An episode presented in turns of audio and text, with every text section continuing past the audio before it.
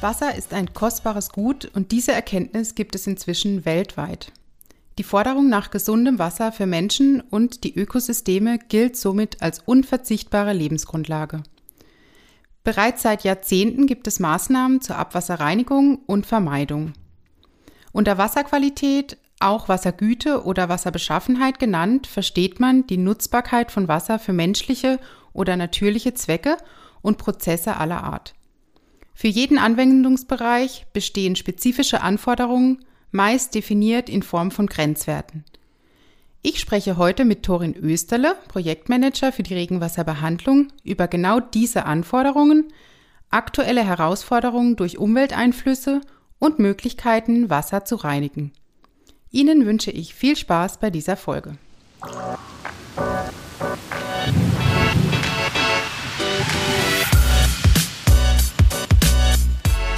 Hallo Torin. Hallo Nina. In der Reihe Regenwasserbehandlung von A bis Z sind wir ja jetzt beim Buchstaben Q wie Qualität angekommen. Das möchten wir zum Anlass nehmen und über die Wasserqualität sprechen. Sag mal, Torin, würdest du das Wasser, das durch unsere Filtersubstratrinnen gereinigt wird, trinken?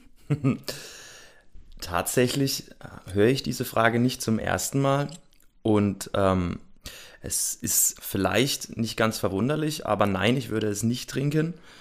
Das liegt einfach auch an den Herausforderungen, die für Trinkwasseraufbereitung gelten. Aber ich sage mal so, wir sind nicht weit davon entfernt. Okay, das habe ich mir jetzt schon ge erhofft, gedacht. ähm, was gibt es denn für unterschiedliche Wasserqualitäten? Du hast schon angesprochen, Trinkwasserqualität. Was gibt es noch für Qualitäten und wer legt diese fest? Ja, es gibt sehr unterschiedliche Gewässerzustände und somit unterschiedliche Qualitätszustände. Die Wasserrahmenrichtlinie hat entsprechende Güten festgesetzt und das vorrangige Ziel, gute ökologische Zustände aller Gewässer wie beispielsweise Flüsse, Seen, aber auch das Grundwasser zu erreichen. Sauberes Wasser ist die Grundlage für eine nachhaltige Lebensqualität für Mensch und Umwelt, beispielsweise in Form von Trinkwasser für den Menschen, aber eben auch für das Fortbestehen der Natur und eben der Tiere. Und heute sprechen wir ja nicht über die Auf, über zum Beispiel Aufbereitungsanlagen für Trinkwasser, sondern es geht um die Wasserqualität von Oberflächengewässer und dem Grundwasser, richtig? Ja, das ist richtig. Wasser muss hierfür eine Reinigung erfahren. Unser Schmutzwasser beispielsweise muss durch Kläranlagen. Für verunreinigtes Regenwasser gibt es auch viele andere zentrale und eben dezentrale Behandlungsmöglichkeiten. Zudem sind die Anforderungen an eine Niederschlagswasserbehandlungsanlage nicht gleichzusetzen mit den Kriterien, wie sie Aufbereitungsanlagen für das Trinkwasser erfüllen müssen. Gerade aus dem Grund trinke ich unser Wasser vielleicht nicht. An diese werden nämlich viel größere Anforderungen, zum Beispiel auch mikrobiologischer Art, in Bezug auf die Wasserqualität gestellt. Derzeitige Anforderungen an Niederschlagswasserbehandlungsanlagen ergeben sich aus den Anforderungen der Einheitgewässer, zum Beispiel Oberflächengewässer oder Grundwasser, aber auch wie zum Beispiel die nachfolgende Nutzung zur Bewässerung oder als Brauchwasser aussieht. Allerdings wird das Trinkwasser auch oft aus dem Grundwasser gewonnen und somit ist hier auch eine gute Qualität zu erzielen, wenn Niederschlagswasser versickert werden soll. Somit gewähren ideale geologische Bedingungen, ausgedehnte Wasserschutzgebiete und ein strenges Vorsorge- und auch Monitoring-Prinzip eine hohe Wasserqualität. Man sollte also einen Blick auf eine natürliche Bewirtschaftung der Ressourcen legen. Dazu gehören eine naturnahe Wasseraufbereitung, die Grundwasseranreichung und die gründliche Reinigung des Abwassers, das nach Gebrauch zurück in den natürlichen Kreislauf fließen muss. Was wird genau in der Wasserrahmenrichtlinie definiert? Ja, wie wir bereits in vorhergehenden Folgen schon erwähnt haben, gibt es je nach Anwendung oder zu entwässernder Fläche unterschiedliche Schadstofflasten in Oberflächenabflüssen, die anfallen und die es zurückzuhalten gilt. Ich spreche jetzt mal speziell über unsere Regenabflüsse aus Verkehrsflächen, weil alle Qualitätsgüten und äh, Ziele aufzuzählen, auch für ja, als, äh, Kläranlagen wird vielleicht den Rahmen ein bisschen sprengen aber bezogen auf Verkehrsflächenabfluss erfolgt immer mehr ein Umdenken zum Erhalt und Verbesserung der bestehenden Gewässerqualität und auch Quantität. Diese spiegelt sich in zunehmendem Maße in Gesetzen, Regelwerken und auch behördlichen Verordnungen wider. Es wird daher auch gerne geprüft, inwieweit die eingesetzten Maßnahmen zur Behandlung des Niederschlagswassers ihre Qualität erfüllen. Das Ziel ist wie gesagt, eine, eine naturnahe Regenwasserbewirtschaftung unter Berücksichtigung des Boden- und Gewässerschutzes. Mit der Einführung der Wasserrahmenrichtlinie der EU im Jahr 2000 wurde ein neues Verfahren für die Güteeinstufung des Wassers etabliert. Ziel dieser Richtlinie ist es, alle Gewässer in Europa in einen guten Zustand zu versetzen. Demnach gibt es die Einstufung der Gewässer in fünf Qualitätsstufen. Sehr gut, gut, mäßig, unbefriedigend und schlecht. Somit gilt für alle Gewässer, die den guten Zustand verfehlen, Maßnahmen zur Behandlung vorzusehen, um diese zu verbessern. Die Bewertung erfolgt nicht durch den Mittelwert der einzelnen Güteparameter, nein, der schlechteste Parameter bestimmt die Gesamtbewertung. Die Güteeinstufung beruht auf einem Verfahren, bei dem sowohl der chemische als auch der ökologische Zustand betrachtet wird. Der chemische Zustand ermittelt sich in erster Linie aus dem Schadstoffgehalt des Wassers. Hier werden verschiedene Stoffklassen gemessen, beispielsweise Schwermetalle, Pestizide, organische Schadstoffe usw. Der ökologische Zustand betrachtet die Lebensräume, aber auch andere chemische und physikalische Parameter wie den Sauerstoffgehalt, Nährstoffgehalte und Temperatur. Die Wasserrahmenrichtlinie setzt folgerichtig die Erkenntnis um, dass, Ge dass Gewässerbewirtschaftung nicht nur auf die mögliche Nutzung des Gewässers durch den Menschen ausgerichtet sein darf, sondern eben auch, dass die Natur unabhängig von einem konkreten Nutzen schützenswert ist. Nur so kann in einem übergeordneten Sinn auch für den Menschen eine sichere Umwelt geschaffen werden, wie er sie für seine Gesundheit und ein lebenswertes Dasein braucht. Und wie kann das Wasser so gereinigt werden, dass es tatsächlich dem natürlichen Kreislauf zugefügt werden kann? Ja, im Niederschlagsabfluss von Verkehrsflächen treten vor allem Konzentrationen partikulär gebundener, aber auch nennenswerte gelöste Stoffe und Schadstoffe auf. Sie können eine Beeinträchtigung von Grund- und Oberflächenwasser darstellen und somit eine Behandlung von Niederschlagsabflüssen erforderlich machen. Anhand verfahrenstechnischer Behandlungsmöglichkeiten kann die stoffliche Belastung der Niederschlagsabflüsse grob in folgende Stoffgruppen unterschieden werden, eben wie jetzt gerade die äh, angesprochenen partikulär gebundenen Stoffe, die gelösten Stoffe, aber auch feinpartikulär gebundene Stoffe wie die AFS 63 finden momentan immer mehr an Bedeutung. Und weiterhin können auch Schadstoffe wie beispielsweise anorganische Schadstoffe, das sind Schwermetalle, oder organische Schadstoffe wie zum Beispiel Mineralöl, Kohlenwasserstoffe und die polyzyklischen aromatischen Kohlenwasserstoffe unterschieden werden. DEBT-geprüfte Systeme müssen bei vergleichsweise geringen Prüfregenspenden maximal 100 Liter pro Sekunde und Hektar, beispielsweise Reinigungsleistungen von 92 Prozent für die Gruppe AFS, also die abfiltrierbaren Stoffe, das sind dann in der Regel die partikulär gebundenen Stoffe in der Realität, erbringen.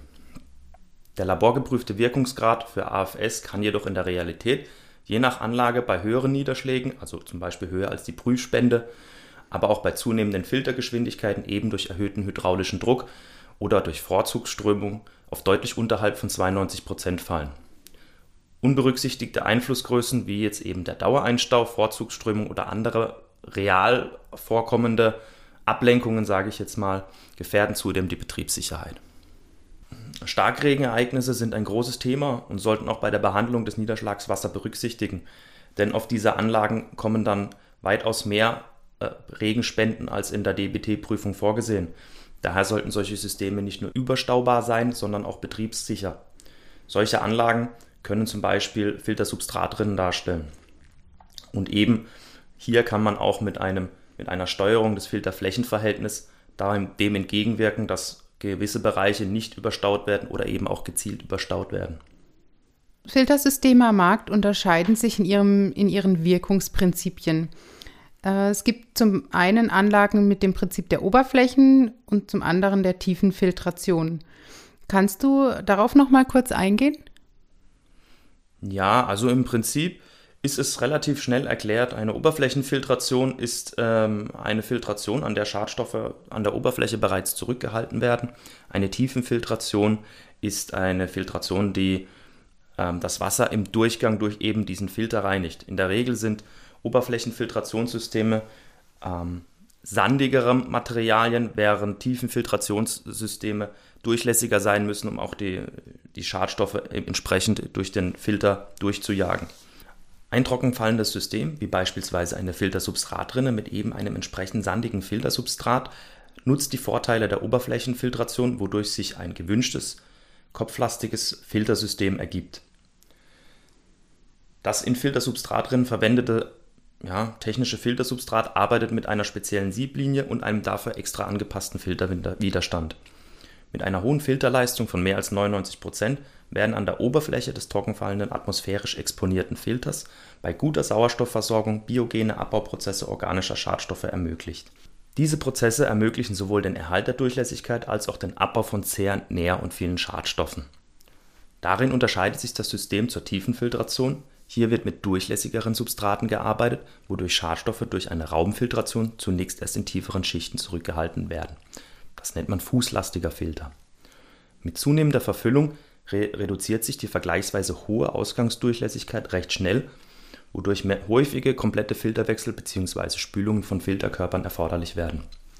Durch komplette Filterwechsel fallen größere schadstoffbelastete Feststoffmengen an, die aufwendiger und teurer zu entsorgen, zu ersetzen und daher weniger, Sinn, weniger im Sinne von der Nachhaltigkeit sind. In einer unserer vorherigen Folgen spricht Klaus Hufe ganz im Detail über den Unterschied Oberflächenfiltration, Tiefenfiltration. Wenn Sie hierzu nochmal äh, weitere Informationen brauchen, hören Sie gerne rein. Immer wieder diskutiert ihr ja, Torin, mit Kunden, an welchen Werten man sich orientieren kann bzw. soll. Ein paar hast du schon genannt. Ähm, und dabei geht es oft um den Durchgangswert, aber auch den Wirkungsgrad eines Filters. Was ist jetzt der Unterschied und was empfiehlst du dem Planer?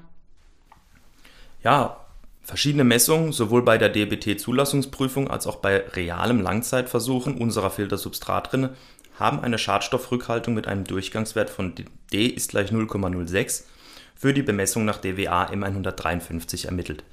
Die DIBT-Zulassungsprüfung betrachtet allerdings nur einzelne Wirkungsmechanismen im Hinblick auf die Reproduzierbarkeit gemessener Ergebnisse und der Vergleichbarkeit von unterschiedlichen Behandlungsanlagen isoliert unter Laborbedingungen. Die Übertragung der Laborprüfergebnisse auf reale Verhältnisse birgt daher ein hohes Risiko des Anlagenversagens die Entwicklung unserer Filtersubstratrinne wurde daher in einer Feldversuchanlage an einer hochbelasteten Straße unter Berücksichtigung saisonaler Einflüsse (Frost, Tausalz, Laubanfall, ausbleibende Straßenkehrung) als auch den realen Stoffgemischen der Verkehrsflächenabflüsse durchgeführt. Deshalb erreichen wir auch gemäß M 153 einen real gemessenen Durchgangswert von D ist gleich 0,06 sowohl als auch gemäß DWA 102 ein Wirkungsgrad von 97 Prozent. Mit einem eigens dafür entwickelten Feldprüfverfahren konnten auf einfache Weise neben den Ergebnissen der Versuchsanlage auch an vielen weiteren Einbaustandorten unterschiedlicher Belastung Leistungsdaten nach langjährigem Betrieb erfasst werden. Ein kürzlich abgeschlossenes Untersuchungsvorhaben, das vom Bundesministerium für Bildung und Forschung gefördert wurde, ermöglichte dies. Also Schauen Sie sich das Zielgewässer an, in das Sie einleiten müssen. Ist es ein Oberflächengewässer, dann gilt die DWA 102 und eben unser Wirkungsgrad von 97 Prozent. Möchten Sie ins Grundwasser einleiten, gilt aktuell noch, ich betone das noch, weil da findet auch aktuell eine Überarbeitung statt, das DWA M153, hier beträgt unser Durchgangswert 0,06. Der richtige Durchgangswert und auch ein betriebssicherer Durchgangswert ist sowohl für das Grundwasser als auch für das äh, Einleiten in ein Oberflächengewässer unabdingbar, wenn man eine nachhaltige und auch funktionierende Lösung präsentieren will. Ja, Torin, das ist doch ein guter Abschluss. Vielen Dank äh, für deine Ausführungen. Ähm, wenn Sie noch Fragen haben rund um das Thema Regenwasserbehandlung, wenden Sie sich gerne an unser Projektmanagement-Team. Wir beraten gerne von Anfang an, also von der Planung bis dann auch auf der Baustelle. Vielen Dank fürs Zuhören. Torin, bis zum nächsten Mal. Ja, danke auch, dass ich wieder hier sein durfte. Vielen Dank für die Aufmerksamkeit und hoffentlich, ganz hoffentlich bis zum nächsten Mal. Tschüss. Tschüss.